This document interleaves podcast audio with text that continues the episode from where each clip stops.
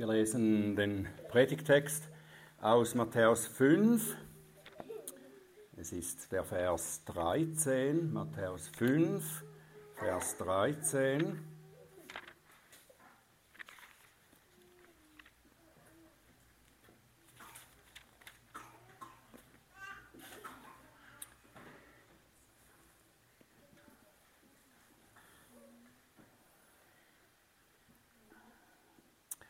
Das ist Gottes Wort.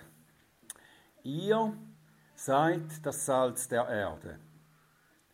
Wenn aber das Salz fade geworden ist, womit soll es gesalzen werden? Es taugt zu nichts mehr, als hinausgeworfen und von den Menschen zertreten zu werden.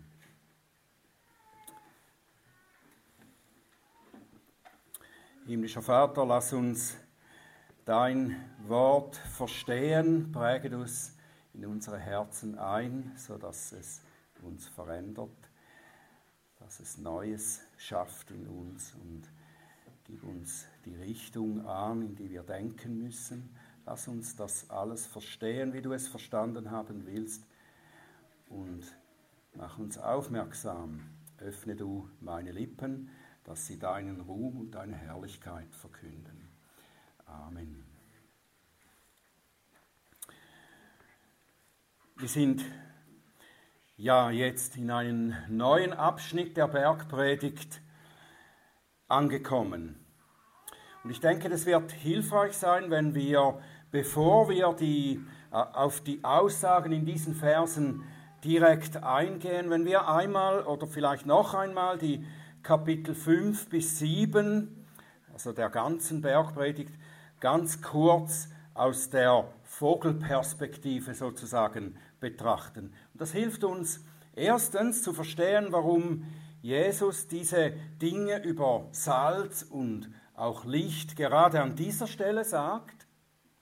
Und zweitens hilft es uns, das Ziel der Bergpredigt noch besser zu erkennen. Was hat der Herr mit dieser Predigt für ein Ziel eigentlich? Die Bergpredigt handelt ja von den Bürgern des Königreichs der Himmel. Und diese Beschreibung können wir eigentlich grob in drei Teile unterteilen. Die Seligpreisungen zuerst, die beschreiben den Charakter oder das Wesen dieser Himmelsbürger. Jesus sagte eigentlich, so seid ihr. Und deshalb seid ihr glückselig zu nennen. Und in der kurzen Passage dann über das Salz und Lichtsein, da sagt er, und diese Wirkung habt ihr in der Welt. Das ist das Resultat unseres Charakters und Wesens. Und danach kommt dann der längste Teil der Bergpredigt, das ist die Auslegung und Anwendung des Gesetzes für die Bürger des Himmelreichs. Und da sagt Jesus dann eigentlich, so müsst ihr das Gesetz verstehen.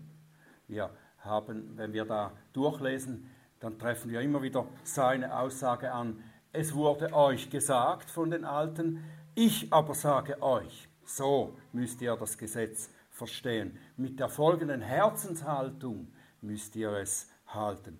So lebt ihr nach Gottes Willen richtig. Lass ich mir über diese Reihenfolge, also äh, zuerst Seligpreisungen, dann Salz und Licht und dann die Anwendung des Gesetzes, als ich mir Gedanken machte über diese Reihenfolge, da dachte ich zuerst, also ich hätte das anders geordnet. Ich hätte diesen Salz- und Lichtteil, diese Verse an den Schluss gestellt und hätte dann gesagt, ähm, so seid ihr, also die ähm, Seligpreisungen, die Charakterbeschreibung, und so müsst ihr leben, das Gesetz, und das wird dann diese Wirkung auf die Welt haben. Also ich hätte das so gemacht, dachte ich zuerst. Aber natürlich weiß Jesus besser als ich, welche Reihenfolge richtig ist und gut ist. Er stellt das Ziel voran. damit sagt er eigentlich, als Christen, Salz und Licht, habt ihr diese Wirkungen auf die Welt, eben wie Salz und Licht. Und das muss so sein und das müsst ihr erhalten. Dann kommt, und darum sollt ihr im Herzen so eingestellt sein, Gesetz, so denken, so reden, so handeln. Und noch etwas, das für das christliche Leben charakteristisch ist, wird hier deutlich. Die Wirkungen von Salz und Licht sind Wirkungen auf die Umgebung. Es geht Jesus nicht darum, uns zu erklären, was das mit uns macht, wenn wir nach Gottes Willen leben, sondern er betont die Wirkung auf die Welt um uns. Das ist das Ziel. Und das ist auch die Richtung, in, die das Leben nach den Geboten weist. Die Gebote definieren ja die Liebe. Das bedeutet das Leben zugunsten der Mitmenschen. Und so fassen die Bilder von Salz und Licht eigentlich auch die Wirkungen der Liebe zusammen. Wer wahrhaftig liebt, wird auf seine Mitmenschen die Wirkungen haben, die Salz und Licht auf die Umgebung oder auf bestimmte Dinge haben. Und das werden wir sehen, wenn wir sie einzeln betrachten. Lasst uns das jetzt zuerst anhand des Bildes vom Salz tun. Wir denken also heute nur über Salz nach und das Licht kommt das nächste Mal dran. Ich wollte zuerst beide zusammennehmen, aber ich habe gemerkt, ich habe viel zu viel, das uns das lehrt. Und wir müssen jetzt ein, eins ums andere vorwärts gehen. Die Gleichnisse und Bilder, die Jesus gebraucht, immer wieder, die sind immer ganz nahe am Alltag der Menschen, die ihn hören. Wenn wir aber heute lesen, was er vor 2000 Jahren einmal sagte, und das direkt auf den Alltag, auf unseren Alltag übertragen wollen, dann könnte uns besonders bei diesem Bild vom Salz ein Fehler passieren. Wenn wir an Salz denken, was haben wir dann im Kopf? Vielleicht das Bild von einem Salzstreuer. Wir denken zuerst an Salz als ein Gewürz. Aber das war zur Zeit Jesu ganz anders. Salz wurde erst später als Gewürz entdeckt und verwendet. Die Wirkung, die Jesus hier anspricht, ist viel wichtiger als die geschmackliche.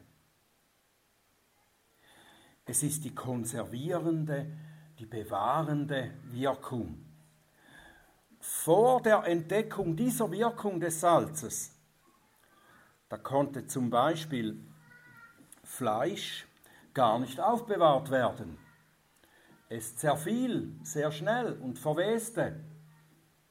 Sie hatten keine Kühlschränke, es gab keine andere Möglichkeit, das Fleisch aufzubewahren.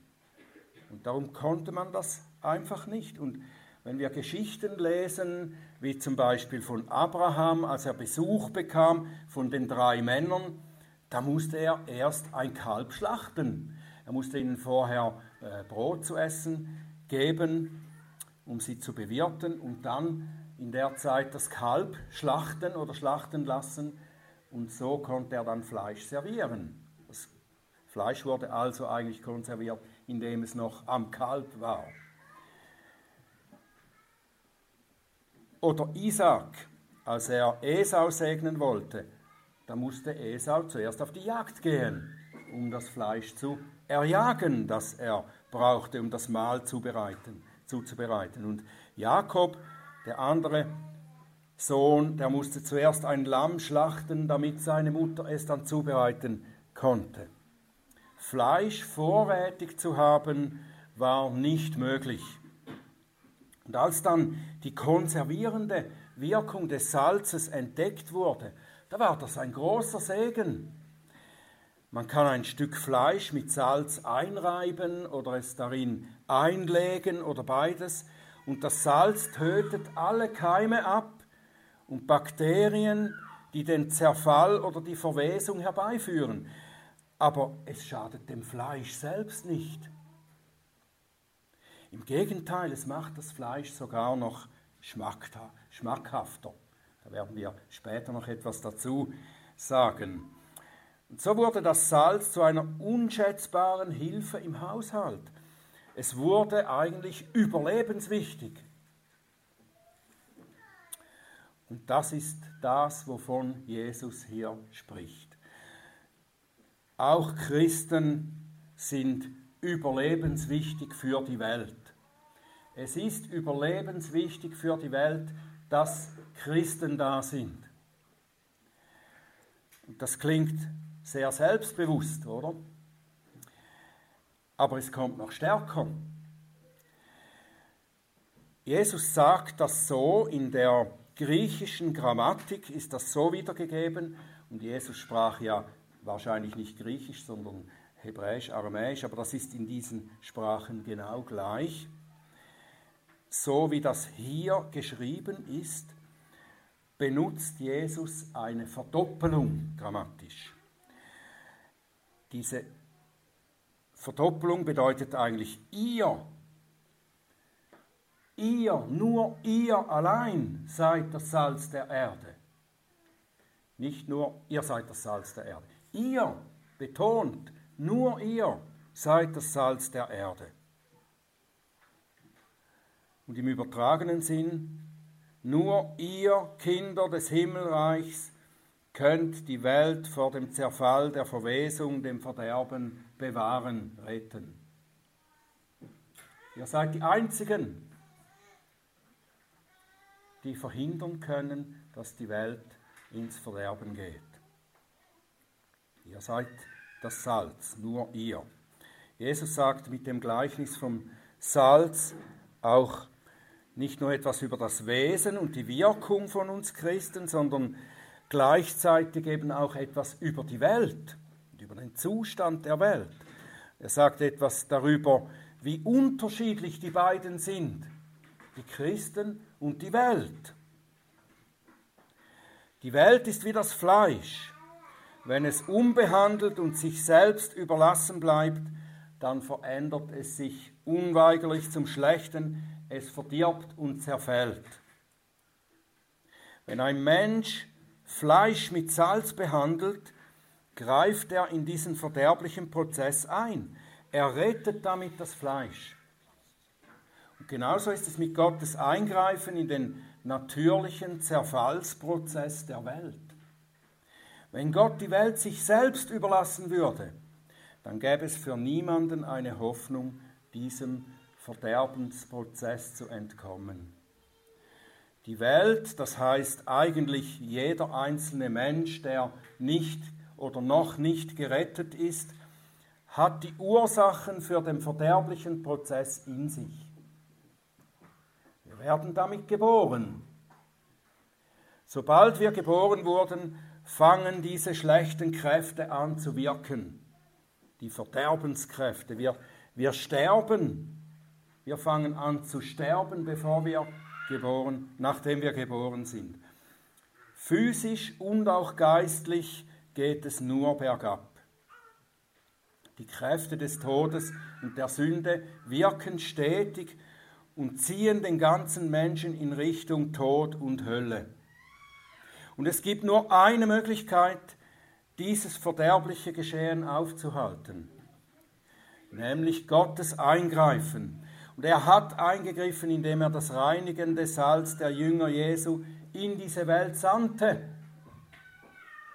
Zuerst natürlich Jesus, der das Werk des Heils getan hat. Und er sendet dann, so wie der Vater mich gesandt hat, sende ich euch in diese Welt. Ihr seid das Salz, nur ihr. Und das Salz kommt in der Form des Lebens, das wir als Himmelsbürger in uns tragen. Das Wort Gottes, das Evangelium von der Gnade Gottes, die Botschaft von dem Blut Jesu, das uns von der Sünde reinigt und die Kraft des Heiligen Geistes, die die Kräfte des Todes überwindet. Das ist das Salz, das die Welt vom Verderben retten kann. Die Welt braucht dieses Salz. Und darum sendet der Herr uns in die Welt und nimmt uns nicht gleich in den Himmel auf, nachdem wir gerettet wurden. Denn dann würde ja das Salz und seine rettende Wirkung aus der Welt weggenommen. Das Salz muss hier bleiben und seine reinigenden und rettenden Kräfte müssen sich hier entfalten. Und aus demselben Grunde ist es auch falsch, wenn sich Christen örtlich absondern und die Gesellschaft der noch nicht gläubigen Menschen meiden. Es gibt eine Art der Absonderung, die notwendig ist. Darüber spricht die Bibel natürlich auch. Und darauf werden wir auch noch kommen.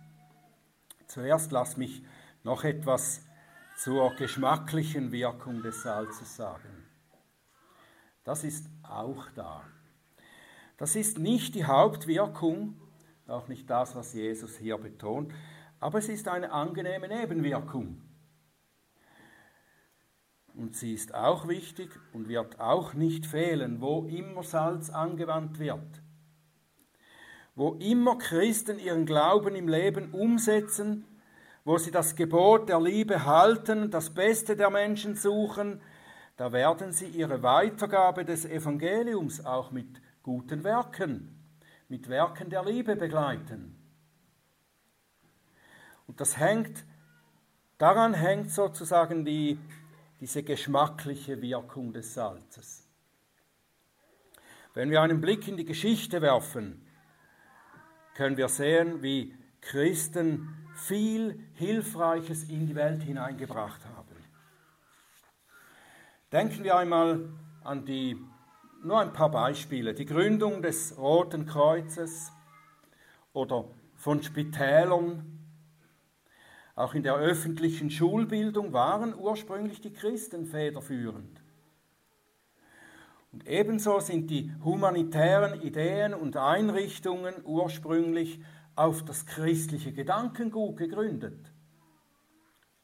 Sogar der Sozialismus oder Kommunismus hat eigentlich christliche Wurzeln. Nur dass seit der Philosophie der Aufklärung und der französischen Revolution vor ein paar hundert Jahren der dreieinige, der christliche Gott als Quelle des Guten da, daraus entfernt werden sollte. Aber am Anfang allen humanitären Handelns und Denkens steht der christliche Glaube. Wir könnten noch weiteres aufführen. Die Gründungsverfassungen großer Demokratien sind auf dem christlichen Glauben gegründet. Das hat den Menschen in einem bestimmten Maß Freiheit und Wohlergehen gebracht. Große und hilfreiche Entdeckungen und Erfindungen wurden von Christen gemacht. Das ist alles nicht perfekt und es rettet auch die Welt nicht im geistlichen Sinn. Aber durch diese Dinge haben Christen die Welt auch schmackhafter oder genießbarer gemacht. Wir haben viel Zeit jetzt damit verbracht, um nur einen kleinen Teil, vielleicht etwa ein Viertel des Satzes zu besprechen, den Jesus gesprochen hat hier. Unser Herr sagt eigentlich viel mehr darüber, was passiert, wenn das Salz seine Kraft nicht entfalten kann. Warum ist das so? Warum sind seine kritischen und warnenden Worte so viel umfassender, so viel mehr? Hätte er uns denn nicht eher mehr dazu motivieren können, wirklich Salz zu sein? Ich glaube, das tut er mit seinen warnenden Worten tatsächlich. Er tut das aber nicht, indem er jetzt sagt, ihr müsst zusehen, Ihr müsst euch bemühen, dass ihr Salz für die Welt werdet, indem ihr dies tut und das tut. Sagt er nicht. Im Gegenteil, er sagt, ihr, ihr seid das Salz der Welt. Ihr müsst es nicht erst werden. Ihr seid es. Was aber passieren kann, und davor warnt er uns, ist, dass das Salz kraftlos wird. Und das sollen wir verhindern um jeden Preis. Wie kann das gehen? Was müssen wir dagegen tun, dass wir als Salz, Salz kraftlos werden, salzlos, unsalzig? Zuerst müssen wir wissen, dass Salz seine Kraft eigentlich nicht verliert. Wenn man es lange liegen lässt oder so, dann geht nicht einfach die, die Salzkraft aus dem Salz hinaus, wenn es tatsächlich reines Salz ist. Das ist der Punkt.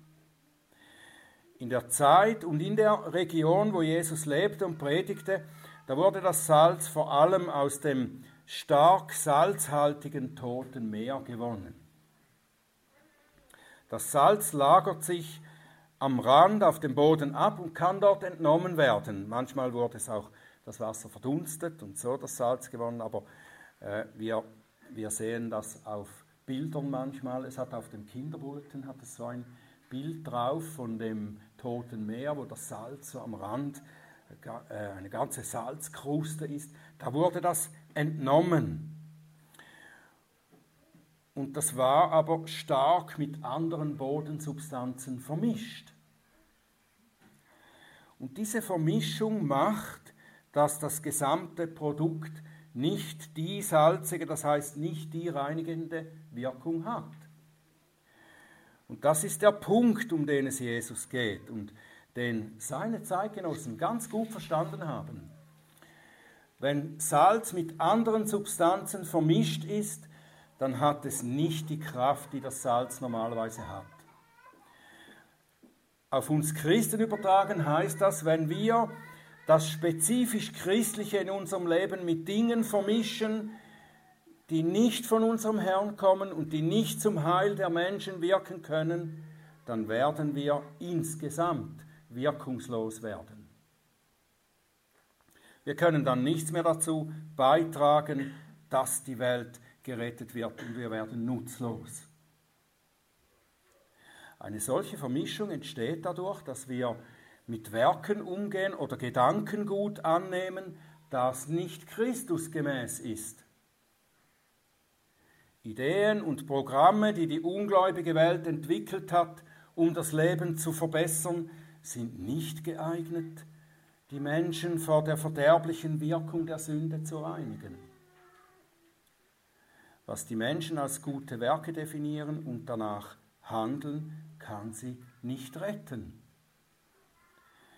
Wenn sich diese Dinge mit dem Salz vermischen können, machen sie das Ganze kraftlos. Auch hierzu gibt es unzählige Beispiele aus der Geschichte. Unzählige christliche Institutionen, Hilfswerke, Missionswerke haben eben das erfahren. Ich kann euch ein Beispiel aus unserer unmittelbaren Nähe nennen. Der pietistische Pfarrer Christian Friedrich Spittler, wir haben früher im Spittlerhaus Gottesdienste gefeiert, das ist nach seinem Namen benannt.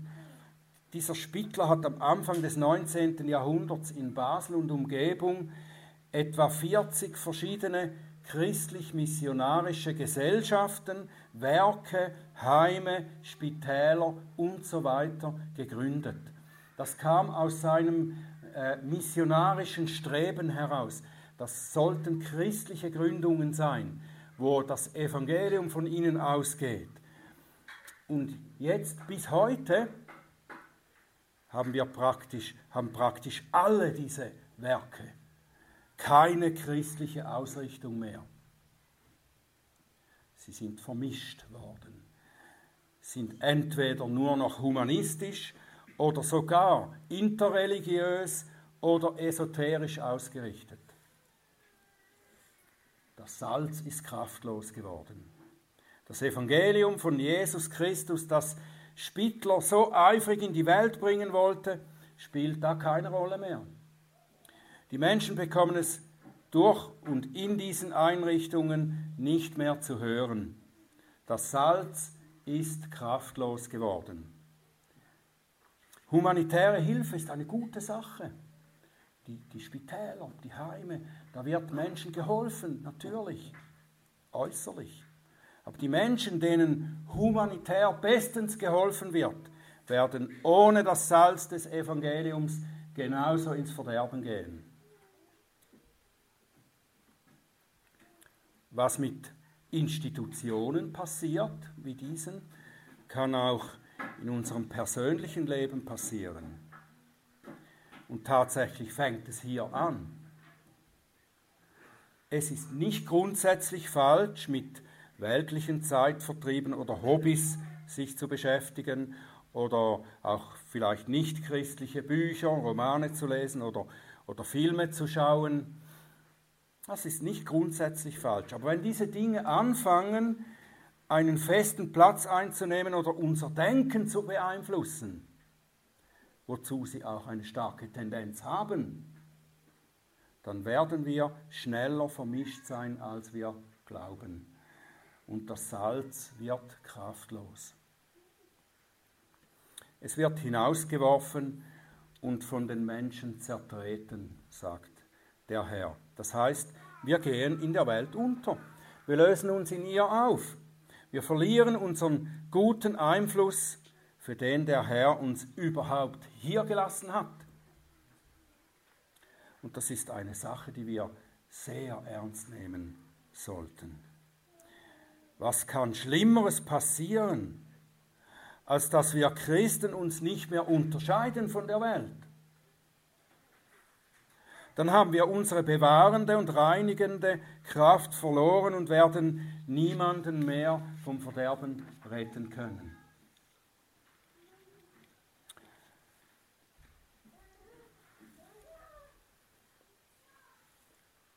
Darum sei wachsam und trachte danach, tue alles dafür, dass du salzig bleibst. Sei wachsam gegen die Vermischung mit weltlichen Gedanken, Ideen und Werken. Sei dir bewusst, dass die Vermischung gewöhnlich damit beginnt, dass wir sie in unserem Herzen zulassen. Höre auf das Wort Gottes hierzu, das uns der Apostel Paulus gibt. Römer 12, Vers 2, seid nicht gleichförmig dieser Welt, sondern werdet verwandelt durch die Erneuerung des Sinnes, dass ihr prüfen mögt, was der Wille Gottes ist. Und Kolosser 2, Vers 8, seht zu, dass euch niemand einfange durch Philosophie und leeren Betrug nach der Überlieferung der Menschen, nach den Elementen der Welt und nicht Christus gemäß. Sei wachsam gegenüber dieser Vermischung. Dann sei mutig und fürchte dich nicht, durch dein Salzigsein unangenehm zu wirken. Das wirst du. Lass dich nicht beirren, wenn du manchmal nicht gut ankommst, weil du wirklich christlich bist, salzig bist. Salz brennt zum Beispiel, wenn es äh, in eine Wunde kommt oder so. Aber dieses Brennen, das ist gut, das kommt von der reinigenden Wirkung. Wenn wir es so verdünnen würden, dass es nicht mehr brennt, dann fällt auch die reinigende und damit die heilende Wirkung weg. Sei mutig und fürchte dich nicht durch dein Salzigsein unangenehm zu wirken in der Welt. Es ist manchmal notwendig. Und zuletzt, wenn du erkennst, dass du schon nicht mehr salzig bist, dass du bereits durch eine gewisse Vermischung kraftlos geworden bist, dann ist noch nicht alles verloren. Es sei denn, du tust nichts dagegen. Wenn du dich im Spiegel Gottes als vermischtes, kraftloses Salz erkannt hast, dann kehre um, tu Buße. Fang an auszumisten. Fege den Sauerteig aus aus deinem Leben. Entmische dich. Nimm alle Möglichkeiten wahr, dich mit dem reinen Salz des Wortes Gottes zu füllen. Fülle deine Gedanken mit allem, was von Gott stammt. Lass keinen Gottesdienst aus. Suche die Gemeinschaft mit den Heiligen. Suche die Gemeinschaft mit salzigen Christen. Das wird dich auch wieder salziger machen. Nutze alle Möglichkeiten zum Studium der Bibel und zum Gebet. Lies gute geistliche Bücher. Das christliche Salz wird dich selber auch salziger machen wieder. Der Kolosserbrief, der uns ja ermahnt, wie wir gelesen haben, dass wir uns nicht von Christus fernem Gedankengut einfangen lassen sollen. Er gibt uns ein Kapitel später das Gegenmittel dazu. Wie geschieht das, dass wir nicht von Christus fernem Gedankengut gefangen werden? Kolosser 3, Vers 16. Das Wort des Christus wohne reichlich in euch in aller Weisheit lehrt und ermahnt euch gegenseitig mit Psalmen, Lobliedern und geistlichen Liedern, singt Gott von Herzen in Gnade. Und alles, was ihr tut, im Wort oder im Werk, alles tut im Namen des Herrn Jesus und sagt Gott, dem Vater, Dank durch ihn. Gestalte dein Leben so und du wirst salzig bleiben. Amen.